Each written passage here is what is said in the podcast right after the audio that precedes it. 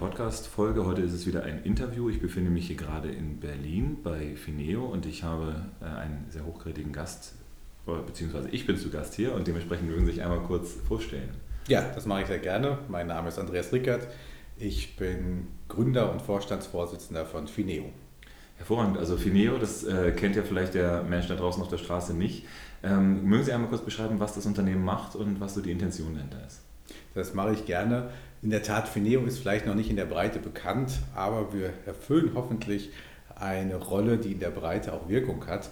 Fineo ist ein gemeinnütziges Analyse- und Beratungshaus für gesellschaftliches Engagement. Das heißt also, unsere Mission als eine Gemeinnützige ist, dass wir helfen wollen, dass es mehr Engagement gibt in Deutschland und dass das Engagement, was es gibt, mehr Wirkung erzielt. Und damit sind wir eigentlich in sehr, sehr vielen verschiedenen Zielgruppen unterwegs und aktiv. Das heißt, wir unterstützen diejenigen, die in gemeinnützigen tätig sind. Wir unterstützen aber vor allen Dingen auch diejenigen, die Geld ausgeben wollen, um damit eine gesellschaftliche Wirkung haben zu können.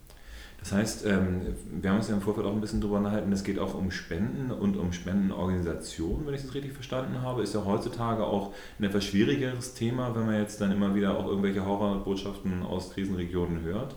Wie gehen Sie damit um, beziehungsweise was machen Sie da genau? Ja, dann gehe ich ein ganz kleines bisschen mal in die Historie zurück. Und zwar, als wir vor sieben Jahren Fineo gegründet haben, fußte das Ganze auf einer relativ simplen Beobachtung. Und zwar, wir haben uns den gemeinnützigen Sektor einmal als einen Markt angeguckt. Und da muss ich sagen, war ich auf der einen Seite hellauf begeistert und ich bin es immer noch, wenn ich mir anschaue, wie viel Engagement wir haben, wie vielfältig die Zivilgesellschaft in Deutschland ist. Also allein in Deutschland reden wir über über 600.000 gemeinnützige Organisationen. Wir reden über ein Feld, wo jährlich ungefähr 100 Milliarden Euro reinfließen. Also das ist groß, substanziell und wunderbar und macht, glaube ich, auch unsere Gesellschaft zu dem, was es ist. Gleichzeitig war ich aber auch schockiert, weil nämlich dieser gesamte Markt schon sehr dysfunktional ist. Das heißt also, er ist systemisch intransparent, es gibt quasi keine Publizitätspflicht und niemand weiß so ganz genau, wer sind eigentlich diese ganzen Organisationen da draußen, geschweige denn, dass man weiß, wie gut sind die oder wie gut könnten die untereinander kooperieren. Und das war die Grundidee, dass wir gesagt haben, wir wollen Marktintelligenz. Wir wollen Informationen zur Verfügung stellen, dass diejenigen, die sich engagieren wollen, entweder operativ in den Organisationen oder mit zeitlichem Engagement oder eben auch mit finanziellen Mitteln, dass die die richtigen Informationen haben, zu wissen, wo sie sich engagieren können. Das heißt, es ist eine Transparenzoffensive, wenn man sich das äh, so in platten Worten mal sagen kann, was ja auch ein ganz konkretes Thema, bei der Thema beim Thema nachhaltige Geldanlage ist. Ich sage immer, ähm, bei Transparenz fängt die nachhaltige Geldanlage an das ist aber ja auch ein Thema, ne? nachhaltiges Investment, beziehungsweise Sie haben das Stichwort Impact Investment ja jetzt ein, zwei Mal schon in den Mund genommen, vor allem im Vorgespräch. Was versteckt sich dahinter, hinter dem Begriff? Genau, also ich setze nochmal bei dem Punkt Transparenz an, weil das ist so der erste Schritt, dass man überhaupt weiß, was gibt es für Opportunitäten, was gibt es für Akteure, was gibt es für Möglichkeiten, Geld zu investieren. Und da mache ich jetzt nochmal eben diese beiden Stränge auf. Zum einen kann man sich eben, wenn man gesellschaftlich etwas erreichen möchte, als Spender und als Spender engagieren. Das ist das, was wir eben im Kern auch bei Fineo machen. Also wenn man bei uns auf die Website geht, dann findet man dort Organisationen, die wir sehr tief geprüft und analysiert haben, die dann das wirklich haben. Entschuldigung, die Website einmal sagen, weil äh, dann kann jemand dann auch wirklich einmal raufgehen. Also das ist unter Fineo, also PH und dann fineo.org, was steht für äh, Philanthropie und Neu, was am Ende des Tages so ein bisschen auch die Programmatik bei uns ist. So, und dort haben wir ganz, ganz viel Informationen für diejenigen, die sich engagieren wollen. Beispielsweise haben wir dort über 250 Organisationen dargestellt, die wir sehr genau aus einer unabhängigen Warte heraus analysiert haben, sodass jemand, der sagt, ich möchte was in Berlin für Kinder tun, kann das einfach dort dann recherchieren und bekommt Organisationen dann vorgestellt, die wir geprüft haben. Das ist so die eine Stoßrichtung, wo es eben um ein finanzielles Engagement geht, aber als Spende, wo man keinen Rückfluss im finanziellen Sinne erwartet, aber man schon einen gesellschaftlichen Return erwarten sollte und das haben wir uns angeschaut mit dem gleichen Wissen, was wir eigentlich haben, nämlich wie kann man sich auch die gesellschaftliche Wirkung genauer angucken, haben wir uns dann auch in den Finanzsektor hineinbegeben. Und damit sind wir beim Thema Impact Investing. Vielleicht einmal etwas definitorisch, was verstehen wir unter Impact Investing? Impact Investing ist etwas, was in dem Spektrum des nachhaltigen Investments zu verorten ist, aber dort nochmal ein Goldstandard darstellt. Wenn nachhaltiges Investment in der Regel darauf abzielt, dass man eine Negativselektion macht. Sprich, also man will sicherstellen, dass man keinen Schaden anrichtet mit seinem Investment. Deswegen nimmt man eben äh, Waffenproduzenten raus, deswegen nimmt man vielleicht Tabakindustrie raus oder dergleichen.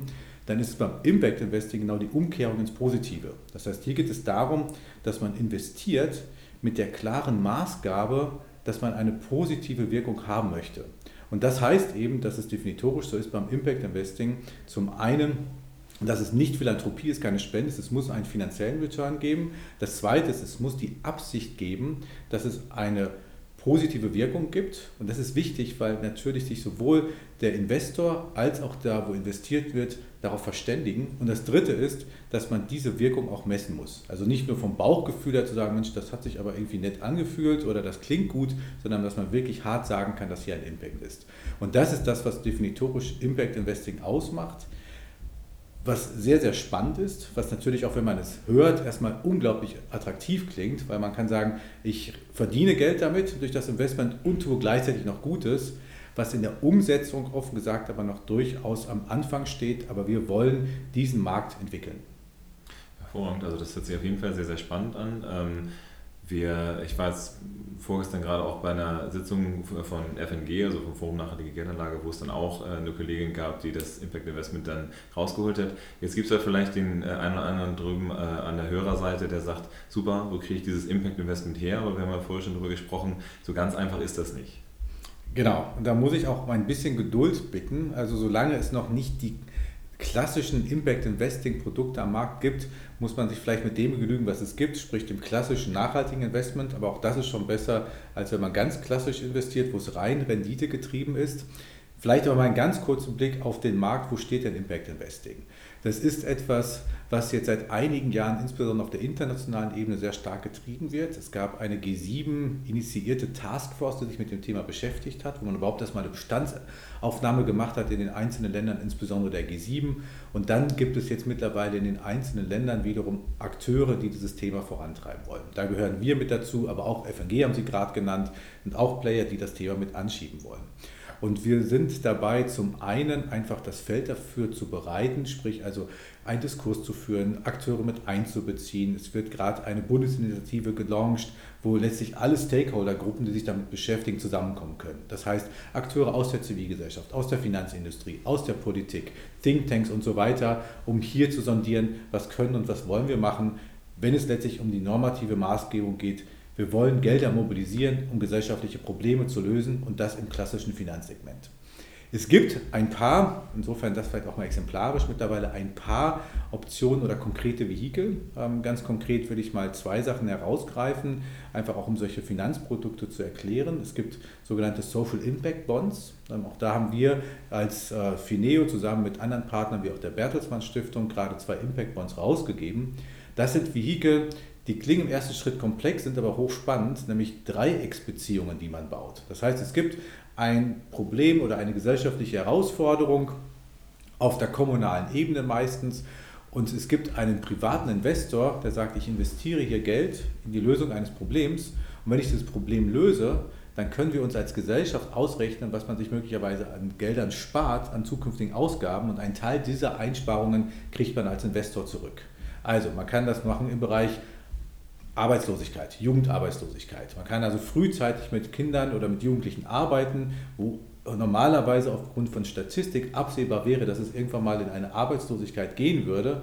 Wenn man das abwendet und derjenige, der das dann finanziert hat, der wird dann einen Teil der möglichen Einsparungen der Zukunft als Investment Return dann wieder zurückbekommen. Also das sind hochkomplexe Geschichten. Das Spannende ist aber, wenn es gelingt, dann kann man quasi nicht in Ersatz, sondern ergänzend und komplementär zu staatlichen Leistungen nochmal ganz andere Services anbieten. Ein anderes Feld ist, äh, wo wir eher über Startups reden. Es gibt mittlerweile eine ganze Reihe und eine richtige Community von Startups, die sich damit beschäftigen, nicht nur, wie kann ich möglichst schnell später meine Firma verkaufen und viel Geld machen, sondern wie kann ich vor allem mit einer innovativen Idee ein gesellschaftliches Problem lösen. Auch hier haben wir, wie eigentlich in jeder Gründerszene, immer die Herausforderung, dann auch Investoren zu finden. Und da finden wir mittlerweile sowohl auf der Investieseite, das heißt also bei den Startups, die gute Ideen haben, um gesellschaftliche Probleme zu lösen, eine wachsende Community, als auch auf der Investorenseite, welche die sagen, ich nehme jetzt Risikokapital in die Hand, klassische Venture Capital Finanzierung, aber auch mit dem Ziel, damit Social Businesses anzuschieben. Und hier entstehen gerade eine ganze Reihe von interessanten Initiativen. Es gibt schon zwei Fonds, die unterwegs sind in Deutschland. Wir als Fineo konzipieren auch gerade einen Frühphasenfonds genau für dieses Segment, um am Ende des Tages auch wieder dieses ganze Feld von Impact Investing zu stimulieren, sodass es viel, viel mehr Social Businesses gibt, die wirtschaftlich durchaus erfolgreich sind, aber vor allen Dingen einen großen Mehrwert liefern für die Gesellschaft. Sehr schön. Also ich bin ja selber auch in, in Frankfurt im Social Impact Lab unterwegs, also von daher bin ich da äh, ganz ohr. Ähm, wie muss man denn da auf Sie zukommen, wenn man sich, äh, also wenn man in diesen äh, Frühphasenfonds äh, mit aufgenommen werden möchte? Äh, Gibt es da irgendwie ein Bewerbungsformular auf Ihrer Seite oder wie kommt man da ran? Nein, das gibt es noch nicht. Wir sind jetzt auch gerade noch in einer Konzeptionsphase, die, und das ist vielleicht auch ein gutes Zeichen, von der Europäischen Kommission mitfinanziert wird. Weswegen gutes Zeichen, weil es natürlich auch deutlich macht, dass dieses Feld, obwohl es noch relativ klein ist, ist auch auf der europäischen Ebene mittlerweile eine gewisse Aufmerksamkeit bekommt und man sieht, dass hier auch entsprechende Strukturen entstehen müssen. So, also wir sind in der Konzeption, wir haben aber eben genau das als Lücke ausgemacht, dass viele, die eine gute Idee haben, sehr häufig, wir sagen das immer, in so einem Valley of Death dann irgendwann enden. Am Anfang wird das mit viel Engagement angeschoben, dann hat man ein paar Freunde oder die Familie, die noch Geld mit reinstecken, aber dann gibt es keine wirklichen Investoren, die sagen, okay, ich mache jetzt mal die nächsten 100, 200, 300.000 Euro, damit ihr wirklich auch performen könnt. Und da wollen wir reingehen mit diesem Frühphasenfonds, den wir nennen werden, oder Arbeitstitel ist der Tech for Impact Fund. Ähm, also daran sieht man schon, wir gucken auf vor allem technologische Innovationen, um soziale Probleme zu lösen. Wir haben es jetzt konzipiert und wir gucken mal, ich bin ganz zuversichtlich, dass wir im Sommer diesen Jahres damit dann rausgehen werden. Und wir sind dann natürlich offen sowohl für welche, die dort als Investitionsobjekte in Frage kommen, ähm, als auch sind wir natürlich interessiert für Leute zu finden, die in so einen Fonds investieren wollen würden. Da muss man aber den ganz klaren Disclaimer machen, das ist etwas, was noch nicht im Retail-Bereich ist, sondern das ist eher was, was ähm, für Hochvermögende oder für institutionelle Investoren interessant ist. Okay. Da muss man einfach gucken, dass man das dann über die Jahre hinweg beobachtet und schaut, dass man das dann irgendwann wieder auf mehrere Füße aufbaut und dann auch eine Retail-Tranche dann dafür auch erstellen würde wahrscheinlich. Ne? Ganz genau, also das muss man auch ganz klar sagen, das ist die Intention, die wir als Fineo haben. Wir sind nicht per se ein Finanzdienstleister und mir geht es auch nicht an der Stelle um die Entwicklung eines Finanzproduktes. Mir geht es darum, dass wir ein neues Feld stimulieren wollen, wo wir wirklich Impact Investing als ein neues Segment verstehen, wo große gesellschaftliche Probleme mit durchaus marktwirtschaftlichen Ansätzen angegangen werden können. Und das muss angeschoben werden. Und das ist letztlich eine Aufgabe, die wir als Fineo, wir sagen, wir sind ein Think and Do Tank für gesellschaftliches Engagement, was wir vielleicht dann erfüllen können. Mhm. Und Sie arbeiten da, also Sie persönlich auch sehr direkt mit der Bundesregierung zusammen, wenn ich das richtig verstanden habe. Äh, können Sie dazu vielleicht nochmal ein, zwei Worte verlieren? Ja, das mache ich sehr gerne. Also ich habe da mehrere Hüte auf. Also mein Dayjob ist Fineo und ich glaube und ich hoffe, wir können da schon etwas bewegen. Wir sind mittlerweile auch 60 Leute an Standort Berlin und München und arbeiten da mit vielen Akteuren zusammen. Aber natürlich haben wir eben immer auch ein Verständnis, als Organisation in Netzwerken zu arbeiten. Weil selbst als eine mittelgroße Organisation haben wir natürlich nur begrenzte Möglichkeiten und fast alles, was wir machen, machen wir in Partnerschaften. Ähm, eine wichtige und schöne Rolle ist jetzt auch hinzugekommen, dass ich in den Nachhaltigkeitsrat mit berufen worden bin. Und dort ist eben das Thema Nachhaltigkeit wirklich in der gesamten Breite abgebildet und man versucht eben als ein Gremium dieses Thema auch voranzubringen. Ein Spezialthema, was dort gerade läuft, ist Sustainable Finance. Es gibt gerade einen Hub Sustainable Finance, wo sich genau darüber Gedanken gemacht wird, wie können wir auch die Finanzindustrie so mit unterstützen, begleiten, vor uns hertreiben, je nachdem aus welcher Perspektive man guckt, dass sie auch ihre Rolle wahrnimmt für eine nachhaltige Entwicklung der Gesellschaft und der Welt. Und ich glaube, das ist eine wichtige Rolle, die hier auch im Finanzsektor liegt. Und deswegen ist es dann auch naturgegeben, dass wir uns als Nachhaltigkeitsrat damit beschäftigen, da wirklich den Blick insgesamt auf das Thema Nachhaltigkeit und ein Baustein, wie eben schon mal geschildert, darin ist dann letztlich auch Impact Investing. Mhm. Ähm, vielleicht können Sie nochmal für diejenigen, die sich noch nicht damit so doll befasst haben, was zum Thema Nachhaltigkeitsreiz sagen. Ich habe jetzt mir, äh, mich natürlich ein bisschen schlau gemacht, aber das hat ja der Gerhard Schröder damals dann irgendwie initialisiert. Ähm, was macht der Nachhaltigkeitsrat? Der Nachhaltigkeitsrat ist wirklich, das sage ich nicht, weil ich jetzt in den Rat berufen worden bin, eine schöne Institution, wo man auch sagen muss, wir aus dem Ausland sehr häufig drum beneidet werden. Ähm, weil es gibt nicht wirklich auch in dieser Konzentration eine vergleichbare Institution. Es gibt auch in anderen Ländern Councils und Sustainability etc., aber das ist schon relativ unique, wie das hier jetzt aufgegangen ist. Es ist in der Tat aus dem Kanzleramt initiiert und man hat letztlich eine Aufgabe, nämlich dass man sowohl der Regierung kritisch auf die Finger schauen soll im Hinblick auf Nachhaltigkeit. Das heißt also, wir haben dezidiert das Mandat, auch die Regierung kritisch, konstruktiv zu begleiten bei dem Thema Nachhaltigkeit. Das ist sozusagen die eine Stoßrichtung. Das andere ist aber nicht nur eine Begleitung, sondern wir haben auch die Möglichkeit, im bescheidenen, aber doch auch durchaus interessanten Maße selber Initiativen anzuschieben. Das heißt also nicht nur zu reagieren und zu beobachten, sondern selber auch aktiv das Thema zu beeinflussen und zu unterstützen. Und da ist jetzt das Thema Sustainable Finance ein Beispiel, weil man einfach sagt, okay, da müsste man nochmal anders reingucken, deswegen diesen Hub wo wir letztlich eigene Ideen auch entwickeln, die wir dann in den politischen Raum, aber auch darüber hinaus zu der Realwirtschaft, zu der Finanzindustrie etc. spielen können. Okay. Wie sehen Sie da den aktuellen Status in Deutschland? Also ich meine, wenn wir jetzt Vorreiter sind, äh, was diesen Rat angeht, aber äh, in meiner subjektiven Wahrnehmung sind wir jetzt ja nicht unbedingt der Vorreiter, was äh, Sustainable Investment dann auch angeht oder irgendwie Social Responsible Investment. Ich mache es mal etwas größer auf ich glaube, wir haben in Deutschland schon auch viel, das liegt jetzt nicht daran, weil ich ein Grundoptimist bin, viel erreicht und wir tun auch viele tolle Sachen, aber natürlich bin auch ich nicht zufrieden mit dem, was läuft.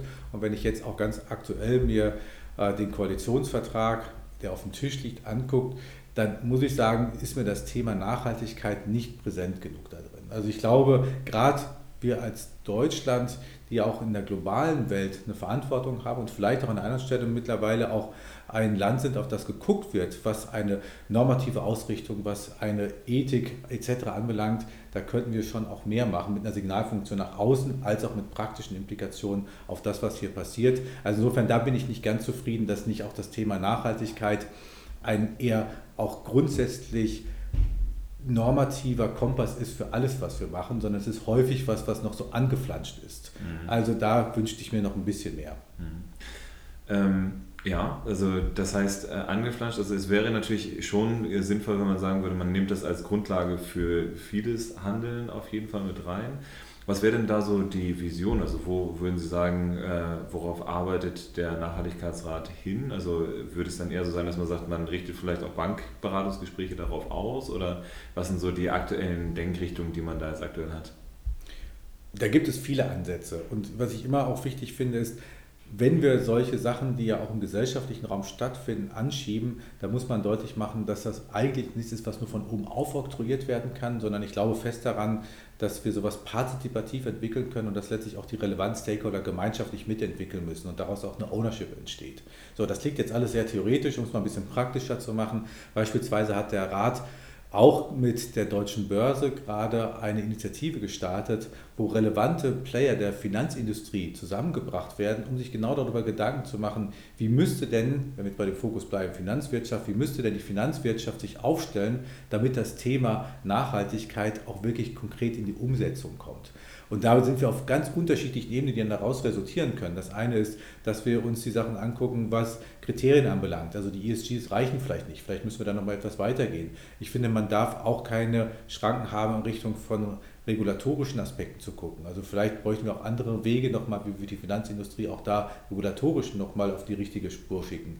Es ist eine Frage auch der ähm, Produkte. Also welche Produkte werden überhaupt angeboten? Ähm, ich glaube nämlich, dass es so ist, dass es auf der Investorenseite, auf der Kundenseite viel, viel mehr Appetit und Nachfrage gibt nach nachhaltigen Investmentmöglichkeiten, aber die Finanzindustrie noch nicht adäquat dazu liefert oder in einigen Fällen sicherlich auch nur ein Labeling macht, wo Nachhaltigkeit draufsteht, aber wenn man eine Stufe tiefer geht, das vielleicht nicht unbedingt so Nachhaltigkeit ist, wie es aussieht. Also das heißt, wir müssen auch die Produkte nachziehen, die ja auch angefragt werden. Also insofern kann man auf unterschiedlichsten Ebenen ansetzen und ich glaube, man sollte es nicht nur tun, sondern man sollte es auch wirklich konkret jetzt mal angehen. Das hört sich auf jeden Fall sehr gut an. Also ich bin da ein großer Fan von. Der Podcast heute ist ja vielleicht auch ein Beispiel dafür, wie man dann selber oder jeder einzelne von uns dann was machen kann. Ich versuche da meinen Beitrag zu leisten. Von daher äh, erstmal schon mal vielen lieben Dank für die äh, ja, vielen Ausführungen, die mich auch natürlich immer äh, interessiert dann äh, zurücklassen. Ähm, was würden Sie sich denn wünschen? Also wenn Sie jetzt sagen würden, Sie gucken jetzt fünf, sechs Jahre in die Zukunft oder vielleicht zehn Jahre in die Zukunft und äh, Sie hätten jetzt vielleicht die Möglichkeit wirklich, heutzutage würde man sagen Influencer, aber den Einfluss dann zu nehmen auf vielleicht Gesetzgebungsverfahren, wo würden Sie dann Deutschland in fünf, sechs Jahren sehen, was den Bereich Finanzdienstleistung angeht? Also ich wünsche mir gerne was. Ich versuche auch bei sowas immer realistisch zu sein, weil man darf nicht nur visionär sein, sondern muss auch realistisch sein dabei. Also ich, ich wünsche mir natürlich, dass das Thema Nachhaltigkeit wirklich von dem, was als Wunsch geäußert wird, in die reale Umsetzung kommt. Das würde also heißen, dass wir harte und klare Kriterien haben, was Nachhaltigkeit ist und dass wir sehr viel mehr auch Prozent dessen, was investiert wird, in nachhaltige Produkte und am Ende des Tages auch in eine nachhaltige Realwirtschaft überführt wird, weil das ist ja der Link, der so entscheidend ist.